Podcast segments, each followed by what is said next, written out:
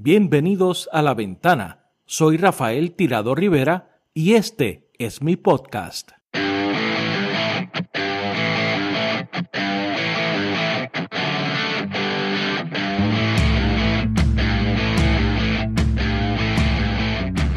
Bienvenidos al episodio número 52 del podcast La Ventana Puerto Rico. Esta semana le damos un vistazo a las elecciones de medio término en los Estados Unidos y para esto nos acompaña el estratega demócrata de la firma Solidarity Strategies, Roberto J. Nava. Solidarity Strategies es una firma de consultores enfocada en el voto latino y que trabaja para candidatos progresistas en los Estados Unidos. Con Roberto hablamos sobre el rol de una firma como Solidarity, que está compuesta mayormente por latinos, sobre las diferencias entre las campañas en Estados Unidos y en Puerto Rico, dialogamos sobre las encuestas y las candidaturas más importantes para esta elección y sobre cómo quedará la composición del Senado y la Cámara de Representantes, entre otros temas. Este episodio llega en momentos en que los demócratas aparentan estar rumbo a una derrota en la Cámara, mientras que en el Senado todavía tienen un gran asterisco, ya que carreras como las de Georgia, Arizona y Nevada se podrían decidir para cualquier lado, al igual que los escaños de Pensilvania y Wisconsin. Otra cosa que debemos tener en cuenta es que al día de hoy ya se han emitido más de 30 millones de votos adelantados en todas sus modalidades, los cuales se cuentan el día de la elección, o sea, este martes, y que no necesariamente reflejan las tendencias de los últimos días de campaña. Los demócratas han tenido grandes problemas en desarrollar un mensaje coherente y unitario para esta elección. Nada nuevo para un partido que está diseñado como una gran carpa que intenta acomodar a diversos y a veces antagónicos grupos de interés. El presidente Biden ha enmarcado esta elección como una lucha entre la democracia y el totalitarismo, representado por la facción cada vez más grande y radical de Donald Trump en el Partido Republicano, siendo esta la primera elección desde el ataque al Congreso y en medio de amenazas y actos de violencia política como el ataque a martillazos al esposo del speaker Nancy Pelosi en su propia casa mientras que los republicanos apuestan a asuntos como la inflación, el crimen y la inmigración como sus temas principales. De hecho, el portavoz más efectivo de los demócratas en esta elección ha sido el expresidente Barack Obama, quien ha centrado su mensaje en el tema económico. Some of your parents are on Social Security. Some of your grandparents are on Social Security. You know why they have Social Security? Because they worked for it. They worked hard jobs for it. They have chapped hands for it. They had long hours and sore backs and bad knees to get that Social Security. And if Ron Johnson does not understand that, if he understands giving tax breaks for private planes more than he understands making sure that seniors who've worked all their lives are able to retire with dignity and respect, he's not the person who's thinking about you and knows you and sees you, and he should not be your senator from Wisconsin. Todo esto lo analizaremos en este episodio. La ventana Puerto Rico está disponible en donde quiera que escuches podcast, así que suscríbete para que recibas las notificaciones de los nuevos episodios. Sígueme en las redes sociales, búscame como Rafael Tirado Rivera en Facebook, en Twitter, en YouTube y en Instagram. Suscríbete también a nuestro canal de Telegram, allí compartiré información complementaria al podcast, como por ejemplo los libros a los que hacemos referencia en la entrevista de hoy. Los enlaces a mis redes sociales y al canal de la aplicación de Telegram los encontrarás en la descripción de este episodio. Así que ahora los dejo con mi entrevista a Roberto J. Nava. Roberto J. Nava, bienvenido a la ventana. Este, gracias Rafael, gracias por, por la invitación. Eh, Roberto, tú eres eh, un estratega eh, demócrata que trabaja para, para la firma eh, Solidarity Strategies. Eh, háblame un poco de, la, de, esa, de esa firma, porque es una de las pocas organizaciones de estrategias que están enfocados en el voto latino en los Estados Unidos exclusivamente en términos de estrategia de, campaña.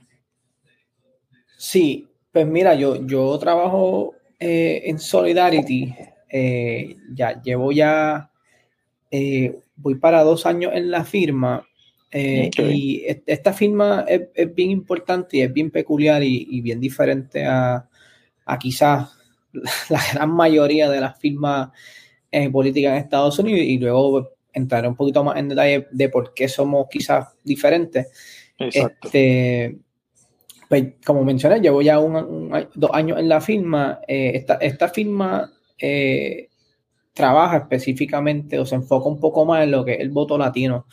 Como podrás imaginar, eh, en, la, política en general, ¿verdad? Siempre es bien conocido que, obviamente hay, una, hay unas personas predominantes que dominan el campo son personas obviamente graduadas de estas grandes universidades, personas mayormente pues, blancas, eh, pues, al igual que, pasa en, la composición del Congreso y en la composición del Senado, donde pues, obviamente los latinos ni las minorías eh, de colores somos mayoría, pues ocurre también en el campo de, las campañas políticas.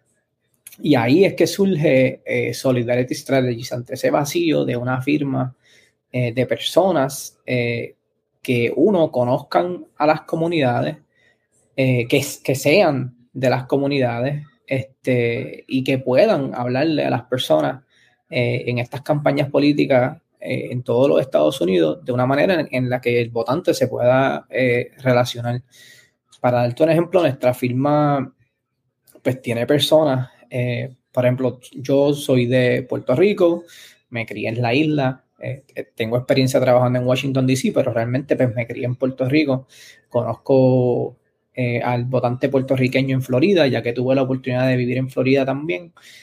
y compañeros míos, por ejemplo, mi jefe, Luis, él, es, él, es, un DACA recipient, o sea, es una persona que te puede hablar desde esa perspectiva la vicepresidenta de la firma eh, Daisy es um, TPS holder, o sea, una persona que te pueda hablar desde esa perspectiva también. Ella es, salvadoreña, Luis es mexicano, yo soy puertorriqueño, y pues somos una firma de personas que, pues, como quien dice, somos de la comunidad y entendemos quizás, ¿verdad?, a mayor grado, eh, cómo hablarle a nuestra gente. Y de hecho, de, eh, ustedes también tienen a Chuck Rocha, que él lo ha dicho en varias ocasiones, que él tiene récord eh, criminal o ha tenido sus problemas también con la ley, viene de una eh, familia mexicana, ¿no? A pesar de que este, se crió en Texas y tiene este acento que parece más gringo, ¿no? Sí, sí, el caso de, de Chuck, que, que que es la, el, jefe grande de la firma, es que él, él se cría... Él es el fundador de la firma. Él es el fundador de la firma, la fundó en el 2011, en 2010-2011. El caso de él es bien peculiar porque él es este estratega político demócrata eh, que, ¿verdad? Se, se cría en, en, en Texas, eh, se cría, eh, sus papás son personas mexicanas, pero realmente se, se cría en una área donde hay muchas personas pues, blancas él le gusta llamarse a sí mismo el redneck mexicano, para que tenga una idea de, de, verdad de cómo él se, se, se, para ahí ante los medios. Eh, pero es bien interesante porque él es una persona, por ejemplo, que nunca fue a la universidad y fue una persona que, que tuvo, ¿verdad?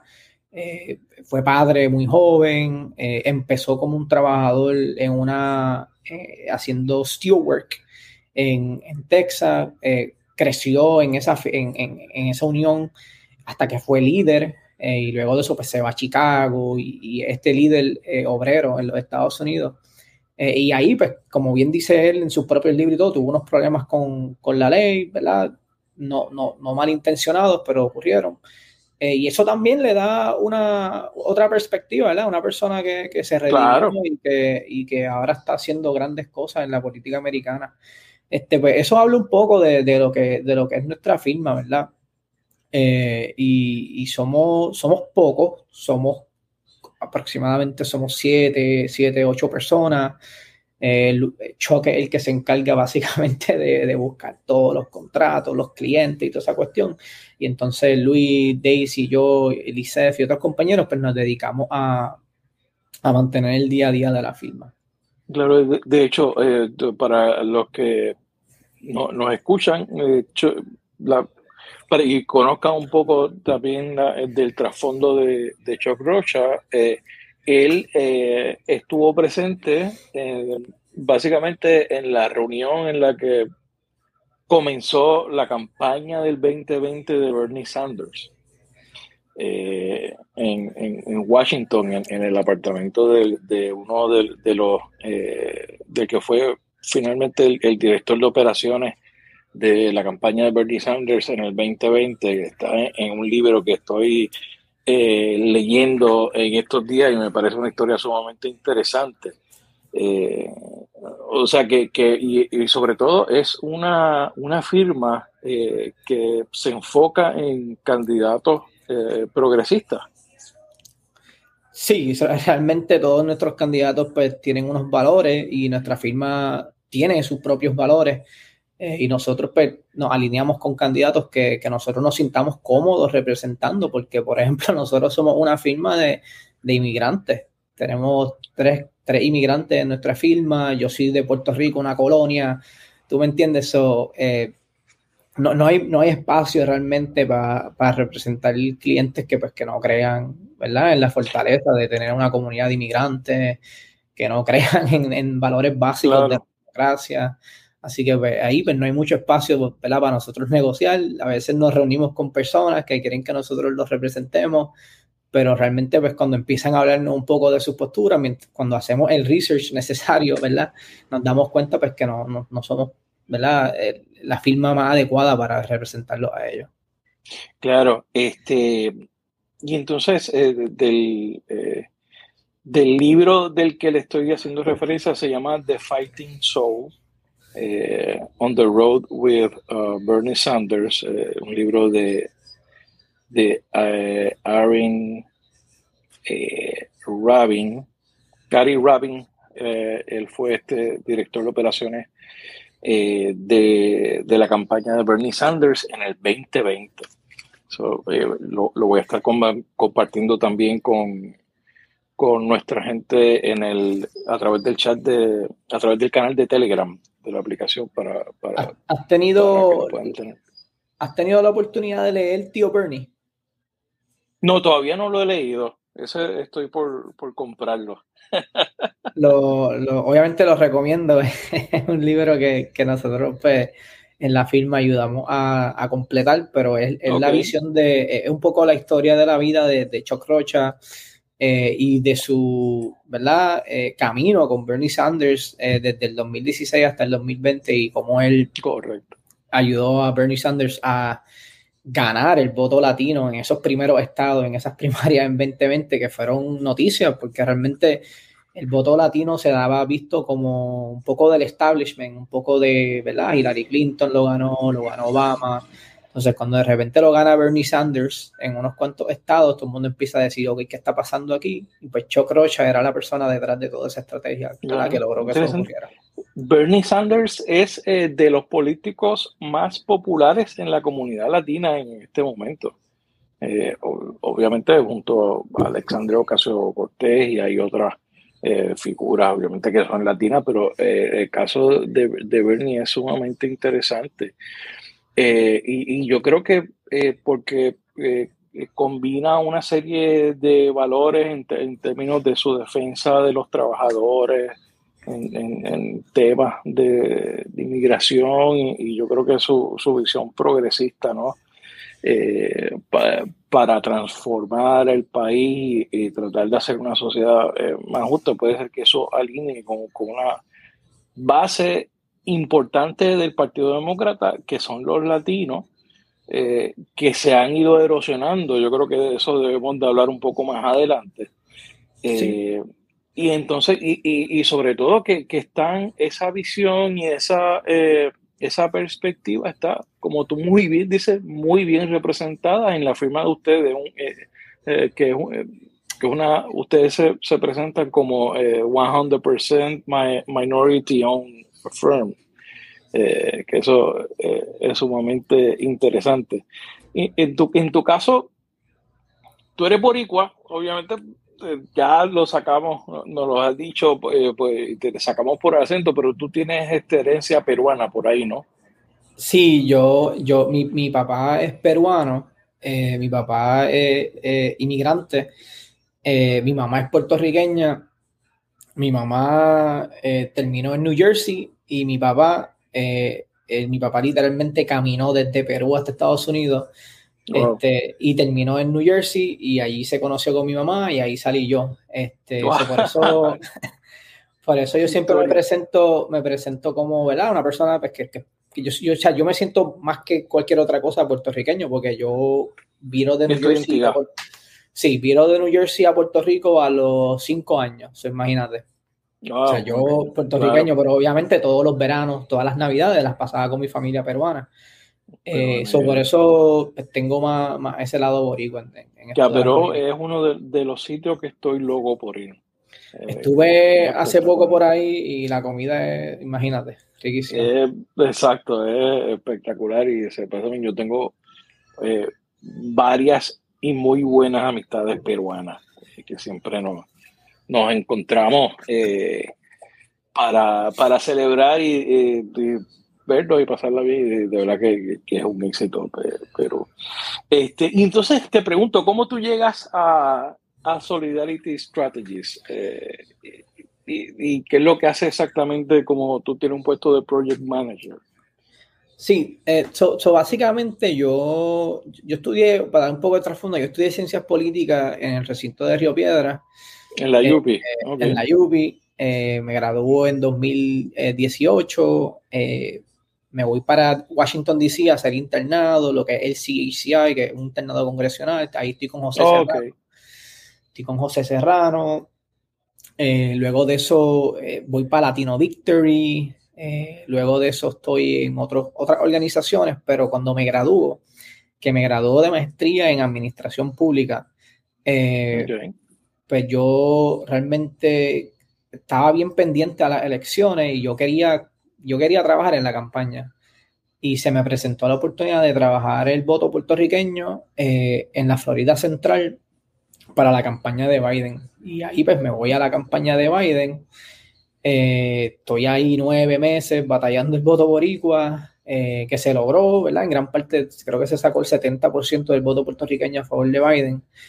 Pero luego de eso, pues las campañas se acaban eh, y cuando las campañas se acaban, pues las personas se quedan desempleadas, pues, a buscar trabajo por todas partes y vi que había un opening en la firma, eh, solicité y gracias, gracias a Dios, pues, pues llevo ya dos años con, con Chocroch ahí en Solidarity Strategies.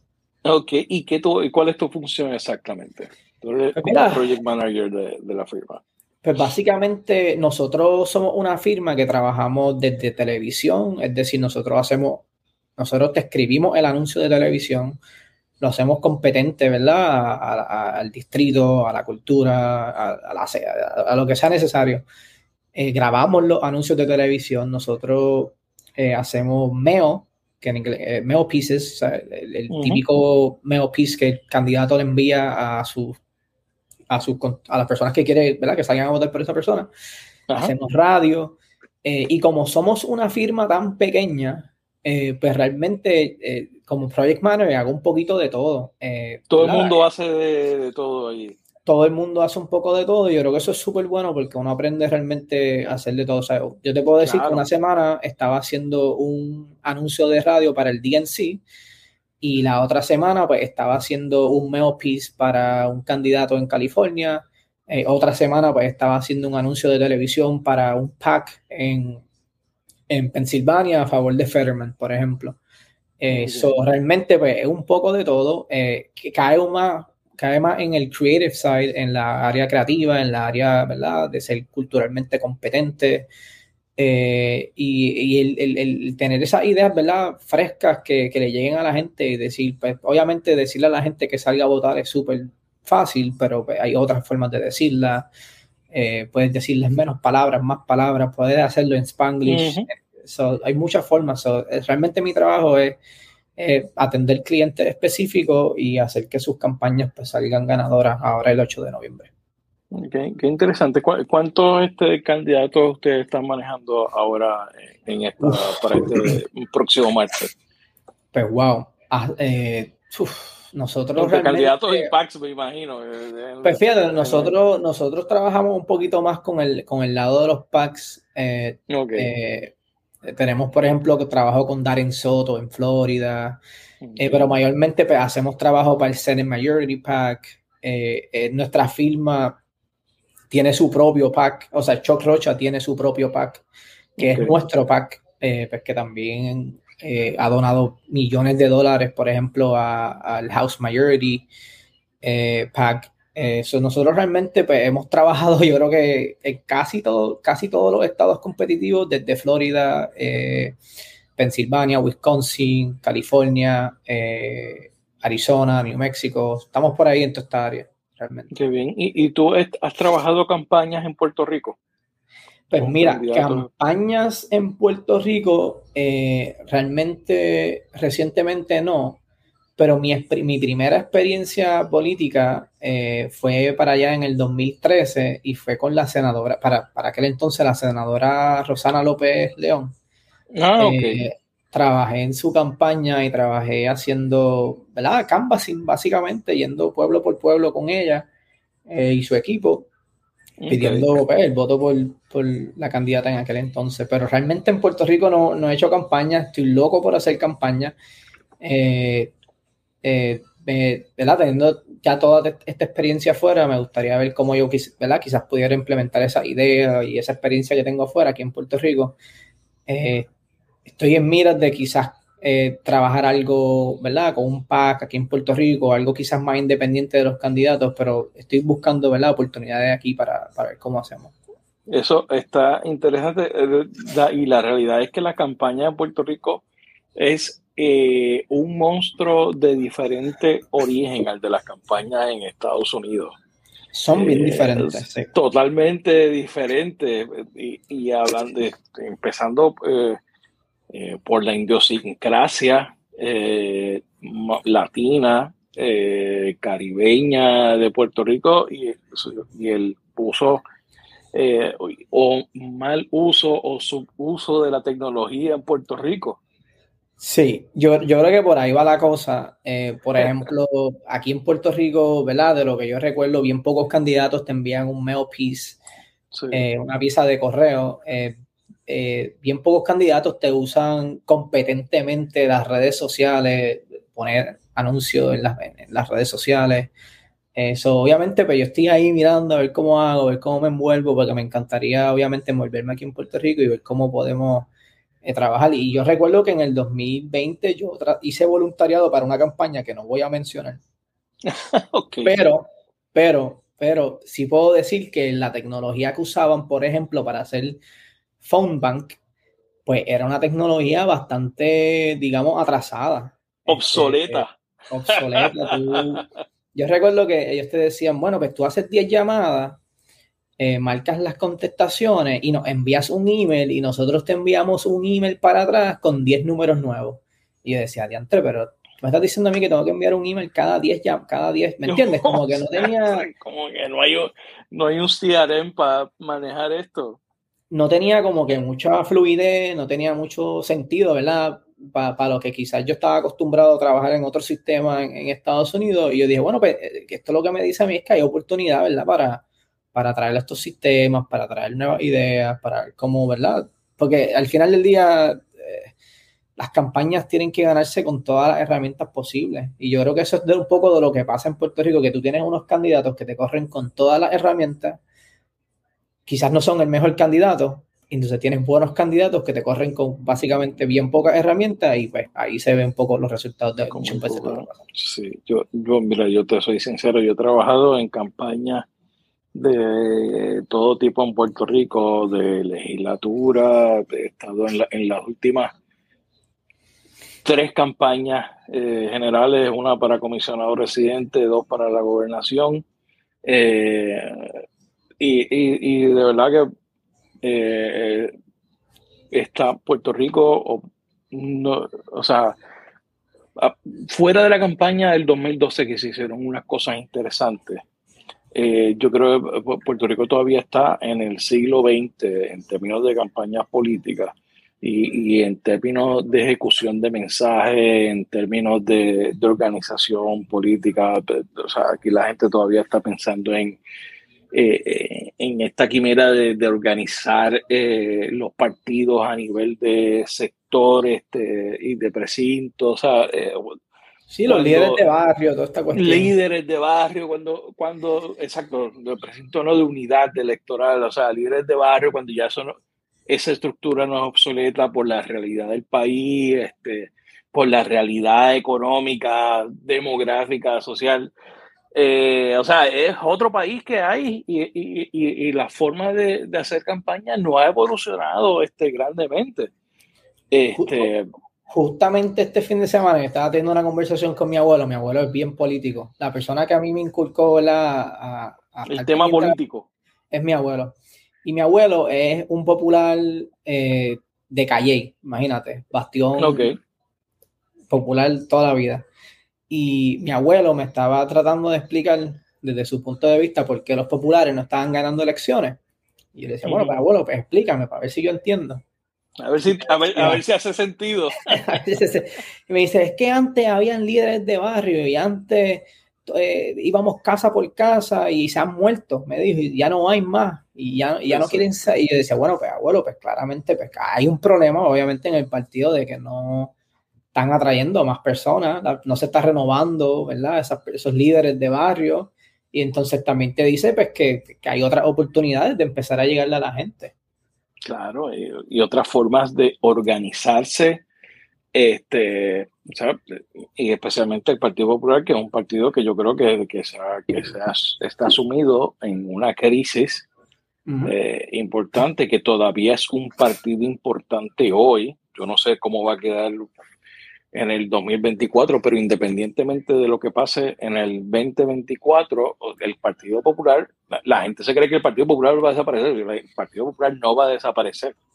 O sea, eh, los partidos no desaparecen así porque sí. Tienen que pasar una serie de condiciones y un partido de la historia del Partido Popular por X, Y, Z razones no va a desaparecer se va a transformar en otra cosa o se, va, se, va a transformar el mismo, eh, se va, a cambiar, este, pues, puede mejorar, puede empeorar, pero siempre va a estar ahí. Entonces, pues, si quiere ser una alternativa, aunque ahora mismo no lo es, pues tiene que entonces eh, pensar en, cambiar su forma de, conducir negocio y al final del día hacer campaña. Eh, levantar dinero, un partido que tiene 200 y pico de dólares en su cuenta de banco, pues tú sabes, se ve que no está haciendo nada para mantenerse vivo o relevante en la discusión pública. Incluso en el tema de, levantar dinero, yo recuerdo, yo hice una serie de, ¿verdad? de donaciones pequeñas a candidatos que yo ¿verdad? creía que necesitaban quizás mi, mi ayuda monetaria en el 2020 y y me topé con, con, varios, no con uno, que me decían, bueno, perdóname, pero por cheque. Y yo decía, contra, pero es que yo no tengo chequera. Yo nunca he usado una chequera en mi vida. Yo te puedo enviar por atache móvil, yo puedo PayPal, eh, los sistemas automáticos, estos de, que, que, ya están hechos precisamente para esto, pero olvídate de la donación, no va a llegar. Sorry, pero. Claro, claro. Eso, eh, cuando, imagínate, cuando eh, Barack Obama desde el 2008 está diciéndole a la gente, pues saquen ahora su teléfono eh, y texten a tal sitio y donen, qué sé yo, a Text Hope y envían 10 dólares. O sea, todo el mundo lo sacaba desde el 2008 está esa tecnología disponible, por lo menos. y recolección de Internet desde antes de la campaña de de Howard Dean, etcétera, etcétera, etcétera. Pero es interesante, eh, y, yo creo que el problema no solamente es del Partido Popular, yo creo que el problema también está en el PNP, eh, eh, en menos grado en el PIB, porque ellos han hecho algunas cosas que he visto de levantar dinero a través de, Internet. Y yo no sé cómo se mueve el movimiento Victoria Ciudadana, pero yo supongo que debe tener algún tipo de mecanismo mejor tal vez un poco más más efectivo, porque hay otra realidad para ir terminando el asunto y es que los demográficos en Puerto Rico, las personas que participan de los asuntos políticos tradicionalmente o, se espera que participen son personas mayores, ¿verdad? Eh, que, también es, eh, otro tema. Eh, pero yo, o sea, una persona que se meta a Facebook muy bien te puede dar 10 dólares por internet para cualquier partido, para cualquier causa. La gente lo hace. Así es. Eso. Bueno, vamos a regresar a, los midterms, que es para lo, que quería eh, dialogar contigo. Eh, este próximo martes eh, son las elecciones de medio término, en donde se,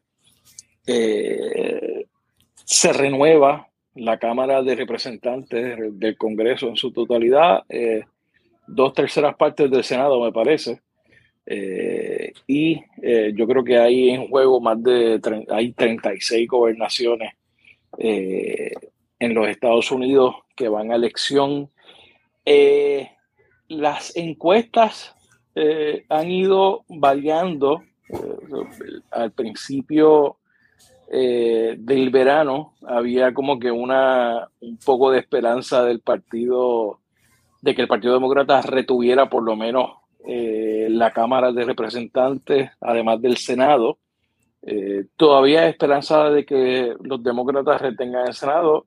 Yo creo que al final del día se va a perder eh, la Cámara frente al Partido Republicano. O sea, yo, y eso va a tener una serie de consecuencias.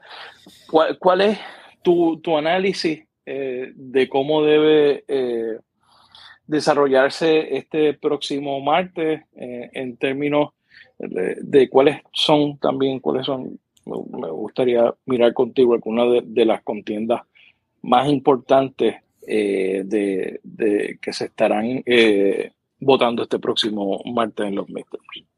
Pues mira, yo estoy, yo estoy de acuerdo contigo y estoy de acuerdo con la mayoría de los, los pollsters y los analistas políticos que dicen que que la Cámara de Representantes parece ser, eh, eh, ¿verdad? El área donde los demócratas más van a perder.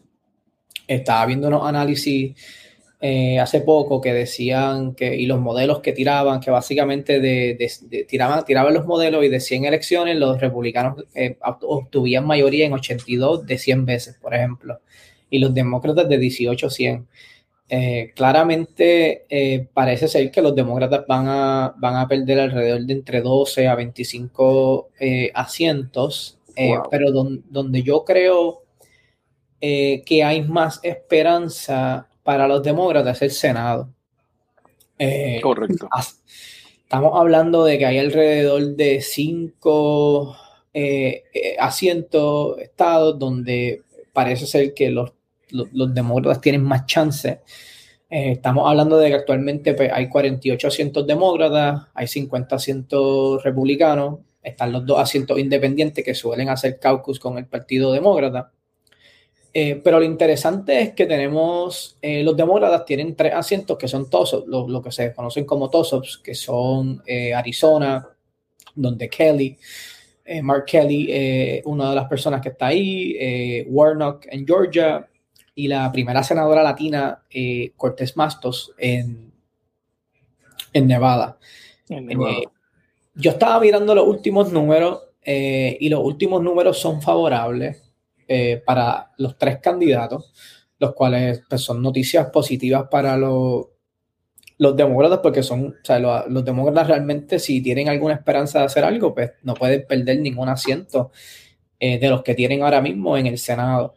Ahora, de los asientos que tendrían que ganar, eh, realmente hay dos solamente que están en disputa, que son Pensilvania y son Wisconsin, eh, donde tenemos eh, la carrera entre John Fetterman y el Dr. Oz, y Wisconsin, donde tenemos a Ron Johnson y a Mandela Barnes. hemos visto esta semana que básicamente el Partido Demócrata sacó las, grandes armas que tienen, el presidente está viajando ahora mismo a Pensilvania. Obama estuvo por ahí hace poco. Salió Barack Obama. Eh, Obama, cuando, cuando el partido saca a Obama, es que pues obviamente están llegando a, la, a, los últimos que, a los últimos recursos que tienen. Están en eh, la última. están en la última, saben que eso siempre es como un, un, safety card, sea, resuelve bastantes problemas. Eh, pero actualmente pues, estamos hablando de cinco asientos en el Senado que están en juego. Eh, Oye, hablando de eso, que me parece sumamente interesante que a nadie se le ocurrió sacar a Bill Clinton en, esta, en estos midterms. No, no ha mucho. Trump va a salir también por ahí. Eh, estaba leyendo que, que va a estar en, en, Pensilvania al mismo tiempo en el que Biden va a estar allí. Así que va a ser bien interesante ¿verdad? ese pulseo entre Biden y Trump en Pensilvania. Eh, pero actualmente pues, estamos hablando de esos cinco asientos. Eh, si me pregunta a mí, por ejemplo, nosotros pues, tenemos la dicha de, de, estar haciendo trabajo en Wisconsin, en Pensilvania. Yo estaba viendo el debate de Pensilvania, obviamente se ve que John, que John Fetterman, obviamente, pues, por lo, por lo que le ocurrió del stroke, pues no, está quizás, no está quizás en su mejor momento. Es bien difícil, pero, pero al parecer, cuando mides la cantidad de dinero que levantó después del debate y cuando miren los polls justamente después del debate, pues, al parecer salió favorecido, lo cual pues son buenas noticias para el Partido Demócrata. Oye, pero es que eso te, te habla de, sobre todo del carácter del candidato. El tipo, para los que no, no, lo saben, eh, eh, él tuvo un stroke en mayo, me parece que fue finales de, abril. Eh, Justo antes de la primaria. Un mes antes de la primaria. correcto. El tipo estuvo en cama, el tipo por poco se muere. eso, según su el testimonio de él. y él se ha tirado, ha tratado de llevar su mensaje, él habla a través de un eh, un teleprompter, trata de para comprender lo que, eh, lo que está diciendo las demás personas.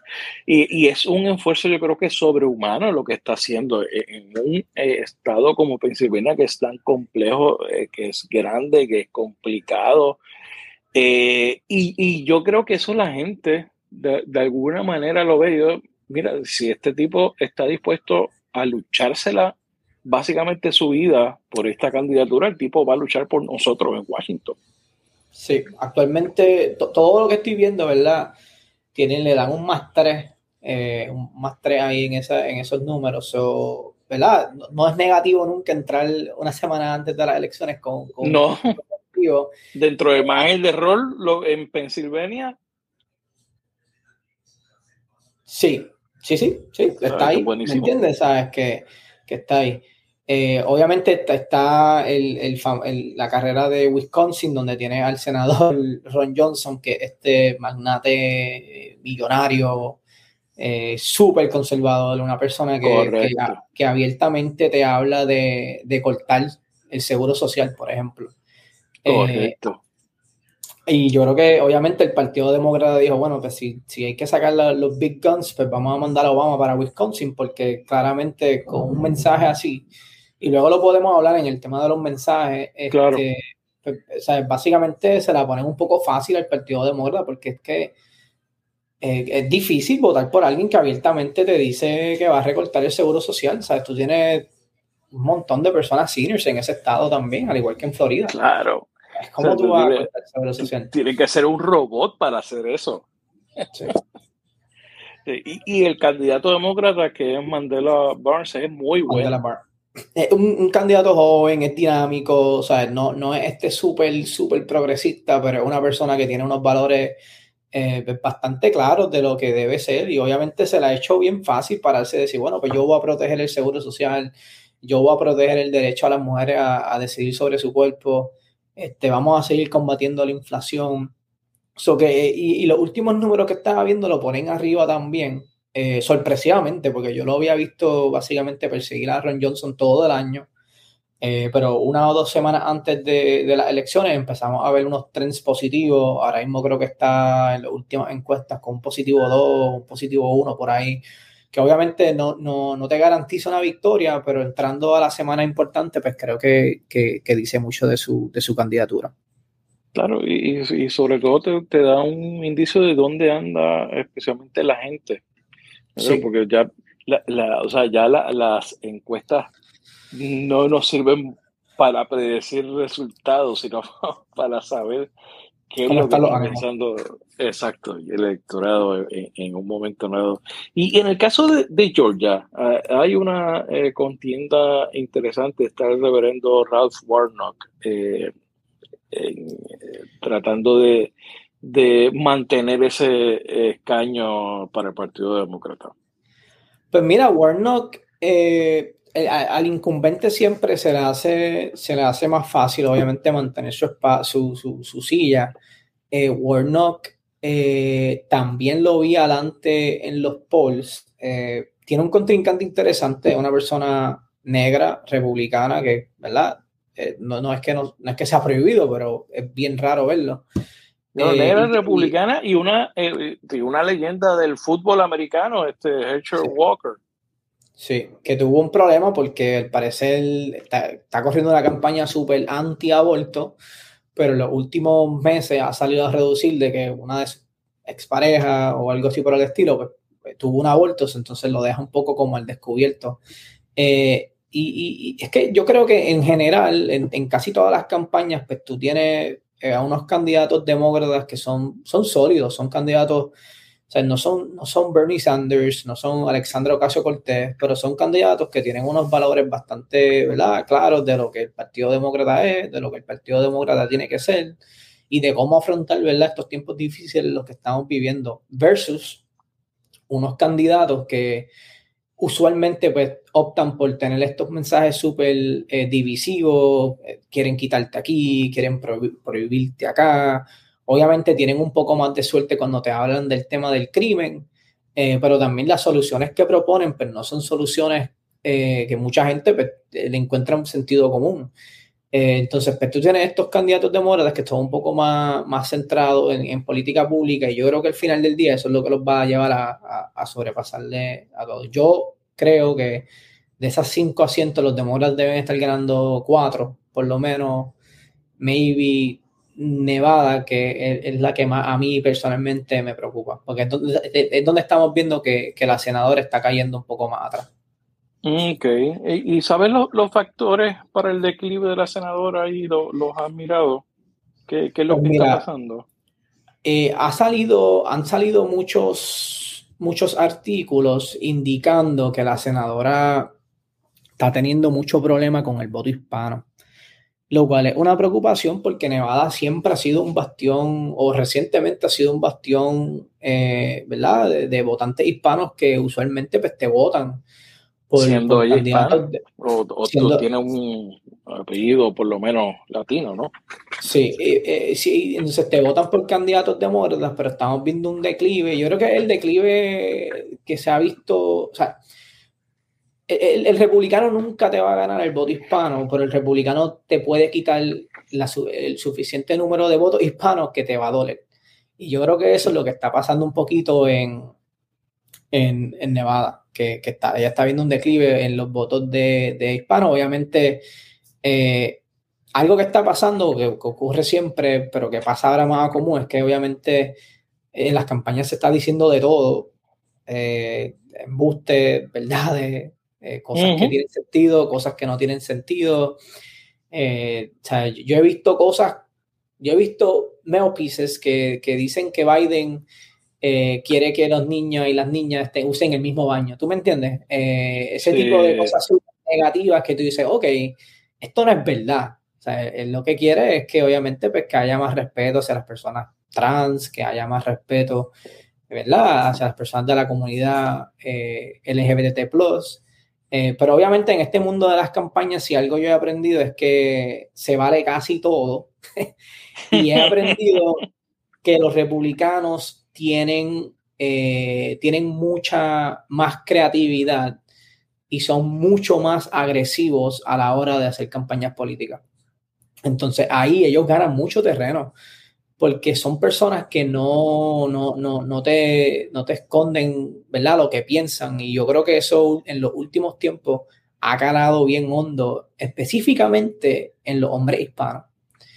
Eh, son personas que te dicen, no, la, crisis migratoria, pues hay que construir un muro. Eh, pues tú tienes un montón de hispanos que se están comiendo ese cuento, ¿verdad? De que con el muro pues, se van a solucionar todos los problemas. Eh, ah, el crimen está alto, pues entonces hay que tener más policía. Eh, lo simplifican todo y te lo dicen en mensajes bien sencillos y está teniendo mucho éxito. yo creo que, en, parte, parte de eso, lo que yo he visto es que pues, se están diciendo un montón de cosas, como que la senadora, ¿verdad? Es parte súper culpable de la inflación, por ejemplo. Cuando sabemos que la inflación es, mundial, primero, y que, y que no necesariamente es culpa de una senadora, ¿me entiendes? Eso se claro. Es un mundo abierto es todas las campañas.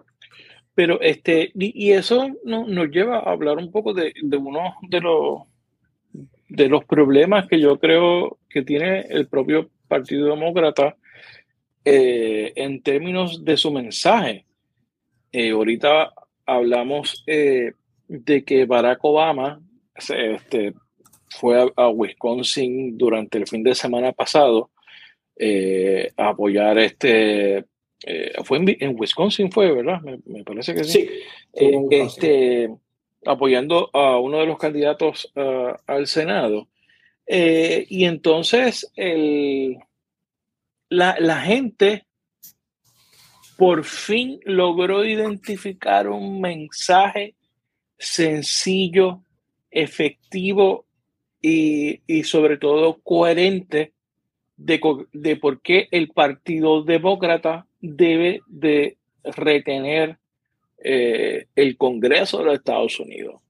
Mientras que en los pasados eh, meses el, mensaje ha estado básicamente all over the place.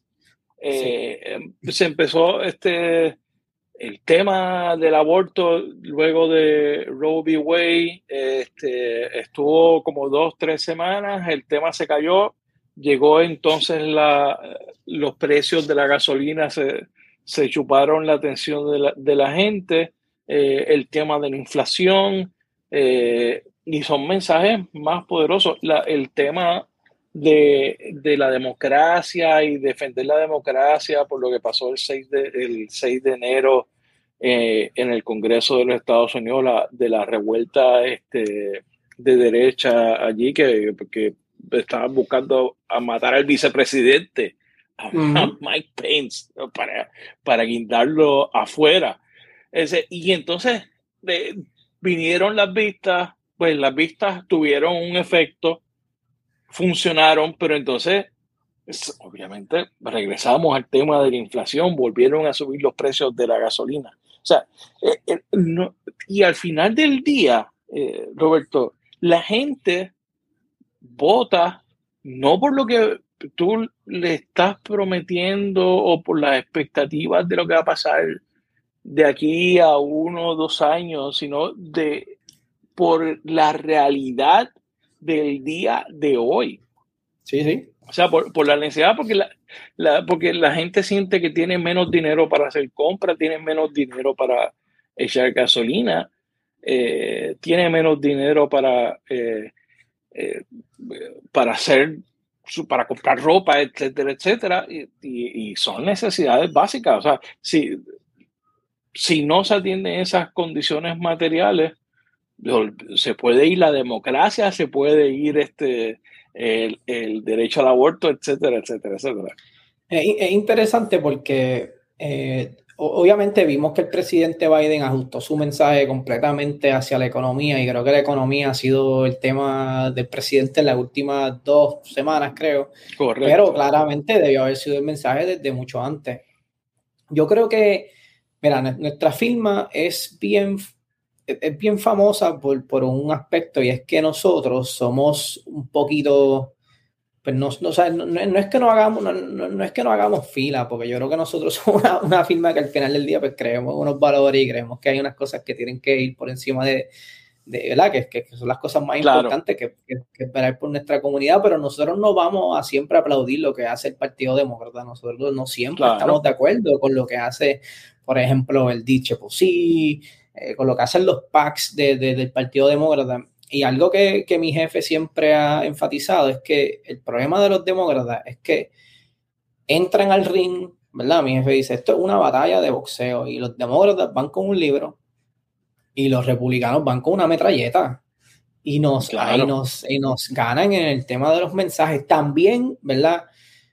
Eh, son varias cosas, no, no, no es una, no una, contestación sencilla. No, no, también es que los, republicanos, a mi entender, ¿verdad? Desde el punto de vista de una persona que escribe estos mensajes, que hace estos anuncios, es mucho más fácil eh, cuando tu trabajo mega, se, sencillamente pues, criticar al oponente eh, o hacerlo quedar mal o simplificar las cosas. Es mucho más fácil crear un mensaje poderoso alrededor de eso. Cuando tienes que explicar lo que quieres hacer, cuando lo que quieres explicar no es algo que se pueda hacer inmediatamente, por ejemplo, pues son cosas pues muchas más complicadas. Y, y, te puedo dar un ejemplo. Eh, yo creo que un mensaje fallido del Partido Demócrata eh, y que también tiene que ver con otro aspecto es que el Partido Republicano suele unir filas mucho más rápido, mucho más eficiente y van en contra de, en contra y van con un solo mensaje. El Partido Demócrata pues, tiene sus fracciones, tiene personas que son más liberales, personas que son más progresistas, personas mucho más este izquierda. Del, del, Big Tent, ¿verdad? Eh, eh, es, mucho más difícil tú mantener un mensaje coherente en, una, en un Big Tent, ¿verdad? Tan grande. Entonces, pues, el tema de, por ejemplo, abolish the police. Ese fue uno de los de las armas que los republicanos utilizaron bien en el 2020. Tú tenías, ¿verdad? Eh, candidatos en estados súper, súper progresistas eh, diciendo, pues, ah, vamos a abolir la policía. La policía, pues hay que eliminarse, obviamente, por lo que pasó en el caso de George, Floyd. Y tú tenías a candidatos pues, más moderados diciéndote, no, pues hay que, hay que defund de policía, hay que allocate los fondos en otra área, hay que mejorar la policía. Entonces, el republicano te lo decía, te tenía un solo mensaje, te decía, los demócratas quieren eh, eh, no quieren policía. Mientras el crimen está subiendo, los demócratas no quieren policía en las calles. Pues entonces, y ahora, hay, y ahora hay problemas eh, precisamente en Nueva York con ese mensaje.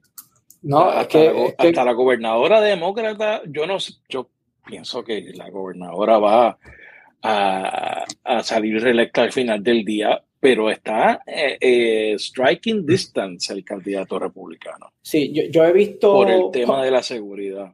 Yo he visto polling de, ciertos candidatos en, Nueva York eh, donde básicamente su comunidad le ha dicho, tienes que parar.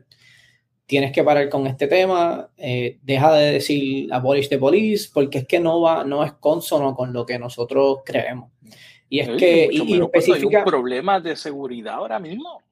no, no, y específicamente con, específicamente con personas de la comunidad hispana. Mira, yo trabajé el voto puertorriqueño en Florida y yo decía, es que ah, tú no puedes decirle a un puertorriqueño que, que se muda de Puerto Rico a Florida buscando quizás más seguridad que hay ah. que eliminar la policía. Digo, ¿estás loco? Que no tiene sentido. Entonces, pues, a veces, esa, e, es, ese, ese tema en particular, yo creo que eh, algunos demócratas, no todos, porque no eran todos los demócratas que estaban diciendo estas cosas, pues creo que se lo pusieron. que se muda de Bayamón o de Carolina. Sí, sí. Orlando, y le va a decir, de, vamos a de, policía de Calle, de mi pueblo, que, que, que, el crimen está rampante hoy en día. O sea, tú no, o sea, sencillamente no puedes hacerlo. Tienes que decir las cosas de otra forma. Entonces, pues, a veces se lo ponemos como en bandeja de plata eh, a los republicanos. Y, claro, y eso, esos son puertorriqueños. Olvídate de la gente de Honduras, Guatemala, este, El Salvador, etcétera, etcétera, etcétera, México. O sea, e, eso es parte del problema que tiene en términos del mensaje el, Partido Demócrata y, e, y es y, y, lo de Difón de, de Police es un ejemplo aunque no es la posición oficial del Partido Demócrata, pero voces prominentes dentro de esa eh, gran carpa que es el Partido Demócrata, pues han llevado ese mensaje. No, y, pasa lo mismo con, con, un montón de temas. Mira, uno de los temas donde los hispanos, donde el Partido Demócrata ha sido más entusiasta es con el tema del cambio climático. Pero el problema del, tema del cambio climático es que no es como súper atractivo. O sea, tú puedes hacer mil políticas a favor del cambio climático y es solamente un grupo bien pequeño de votantes los cuales van a decir, ah, diantre, pues, el presidente hizo algo sobre esto. Eh, y, simplemente pues tú tienes a los republicanos por el otro lado diciendo que la gasolina está alta porque los demócratas no quieren permitir que se haga. Entonces, eh, es mucho más, o sea, esta es mi postura, ¿verdad? Mi postura es que es mucho más fácil crear un mensaje alrededor de, de simplemente oponerte y de simplemente, eh, ¿verdad? tratar de, ¿verdad? Traer abajo tu, tu contrincante. que, que hacer un mensaje alrededor de un partido que claramente tiene muchas facciones, eh, y que quiere proponer cambio, que quiere cambiar el, status quo, ¿verdad? De lo que hoy se considera eso. Ahí es que está el problema, yo creo, y pues ahí es que pasa. Y, yo, y yo creo que ese, ese, eh, ese ejemplo que tú traes, ese caso de, del tema de cambio climático, es el ejemplo perfecto de, de por qué este, el, el Partido Demócrata se ha convertido en el partido de la élites costeras de, de, Nueva York y de Los Ángeles. Eh, y, de, los white eh, college eh, graduates. no, es que esa es la realidad. eso es, lo que, realidad. Eso, es lo que, y eso esa es la misma crítica que nosotros tenemos desde Soldier Strategies. Tú tienes todas estas firmas donde las personas que están creando estos mensajes políticos son white graduates de Harvard, Yale, entonces, que tiene, o sea, tiene bien poco que ver con lo que vive un hispano, ¿verdad? En, en Florida, por ejemplo, o un hispano en North Carolina. O sea, es bien diferente. So, so ahí que claramente. O, un blanco en Iowa. O un blanco en Iowa. So, claramente el partido tiene, que, tiene que tomar. Y, y, yo creo que lo están haciendo tampoco. O sea, yo, yo personalmente ¿verdad? Que soy una persona hispana, soy una persona que mi primer idioma es español, vengo de Puerto Rico. O sea, yo he visto de primera mano cómo muchas veces el partido se está moviendo hacia ser un partido pues, más inclusivo, donde eh, más personas eh, tienen acceso, ¿verdad? A esas posiciones importantes donde se toman las decisiones, donde se toman las opiniones en cuenta pero también desde nuestra firma pues, hemos visto cómo, por ejemplo, pues, a nosotros muchas veces no nos contratan eh, desde, ciertos lugares, ¿verdad? Porque saben que, que, vamos allí a decir, no, es que esto no se puede decir así, esto no se puede decir así, o te puedes imaginar esto del drama. Claro, claro, definitivamente. Este, sobre el voto puertorriqueño, este, hay unas candidaturas en, en unos eh, puntos que son cruciales. Eh, Pensilvania, eh, en, en, en, dónde más podría ser crucial el, el, voto. yo creo que yo creo que hay una carrera de la cual no se está hablando, que obviamente la carrera para el Senado en Florida, donde tenemos a Val Demings contra Rubio. Esa carrera. Correcto. la tienen como, ¿verdad? Leaning hacia. No, no la tienen. Republican. La, tienen likely Republican, yo creo. Eh, pero ahí el voto puertorriqueño, pues siempre, siempre es importante. El voto puertorriqueño, a diferencia de lo que piensan algunas personas, es sólido demócrata. O sea, tú tienes bien pocos puertorriqueños que te votan republicanos. Eh, en, en, en, Florida, por ejemplo, en el ¿En, Florida específicamente o, en general? Pues mira, en Florida es donde el voto puertorriqueño eh, puede quizás estar un poquito moviéndose más hacia votar por República. Todavía hay que ver, porque lo que pasa es que obviamente el fenómeno Trump fue un fenómeno eh, que, cautivó el alma de algunos puertorriqueños. Eh, hay que ver si al él no estar en la papeleta, cómo esos, votantes se mueven. Lo veremos ahora en los midterms y, lo y depende de lo que pase en el 2024.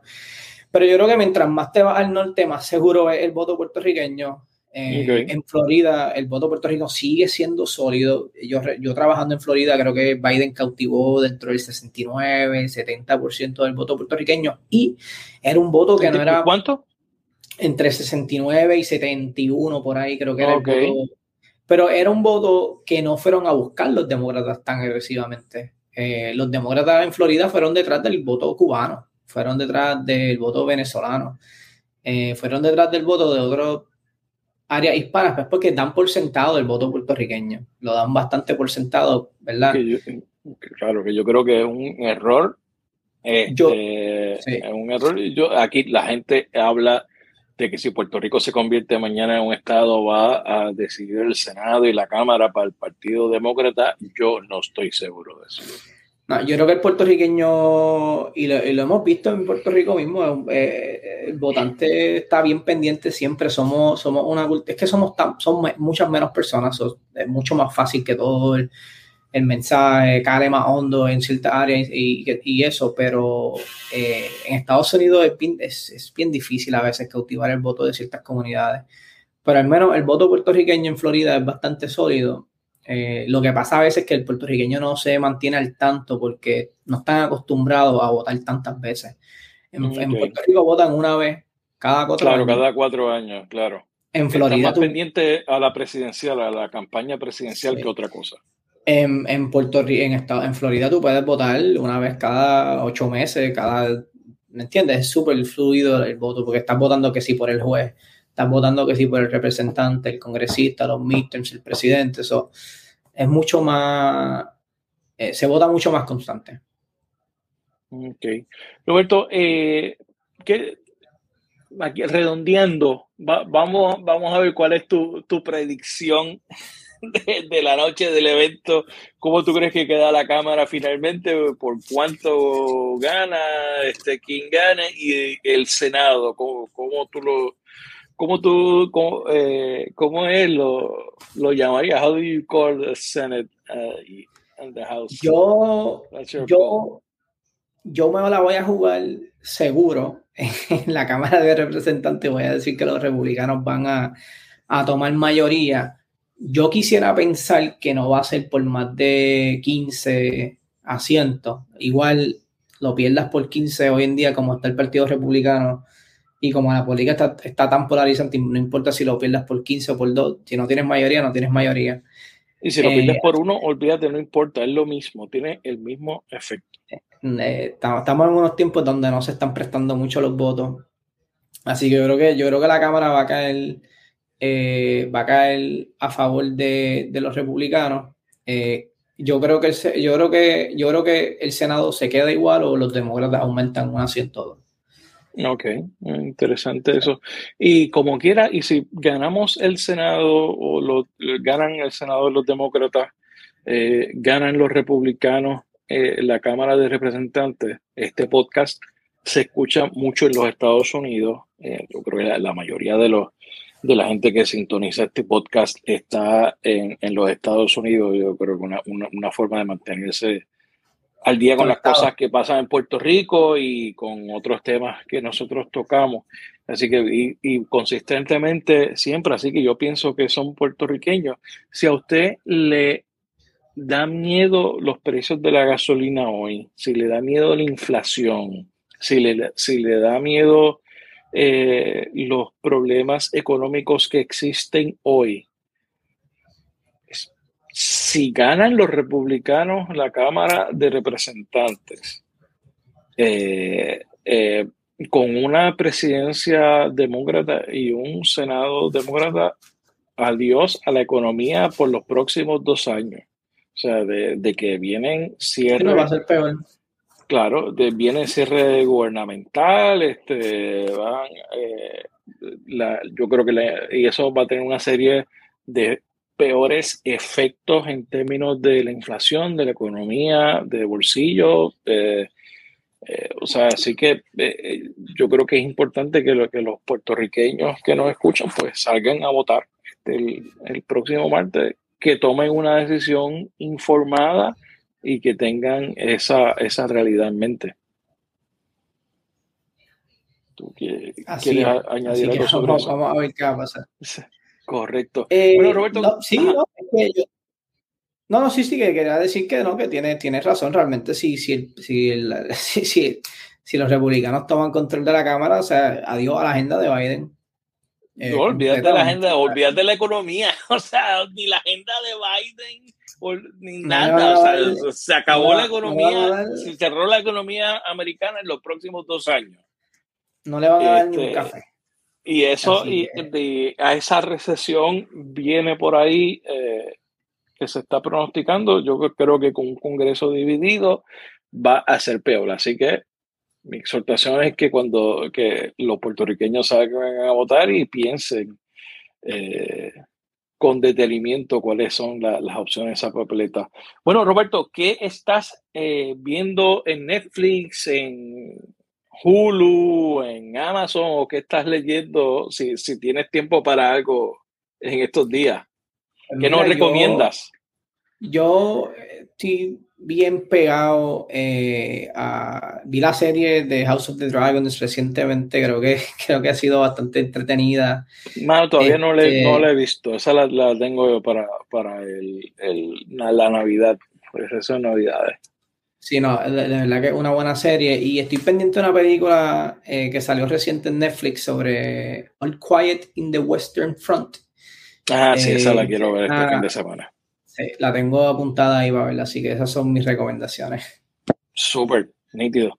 Bueno, ¿algo más que quieras añadir? No, eso sería, sería todo. Gracias por la oportunidad, obviamente, ¿verdad? De estar aquí contigo hablando hoy y ya sabes, para la próxima, en cualquier momento. Perfecto. Bueno, Roberto J. Nava, gracias por estar en la ventana. Gracias a ti. Gracias por escuchar este episodio de La Ventana. Sígueme en las redes sociales, búscame como Rafael Tirado Rivera en Facebook, en Twitter, en YouTube y en Instagram. La Ventana es una producción de Change Lab Media para Rafael Tirado Rivera. Hasta la próxima.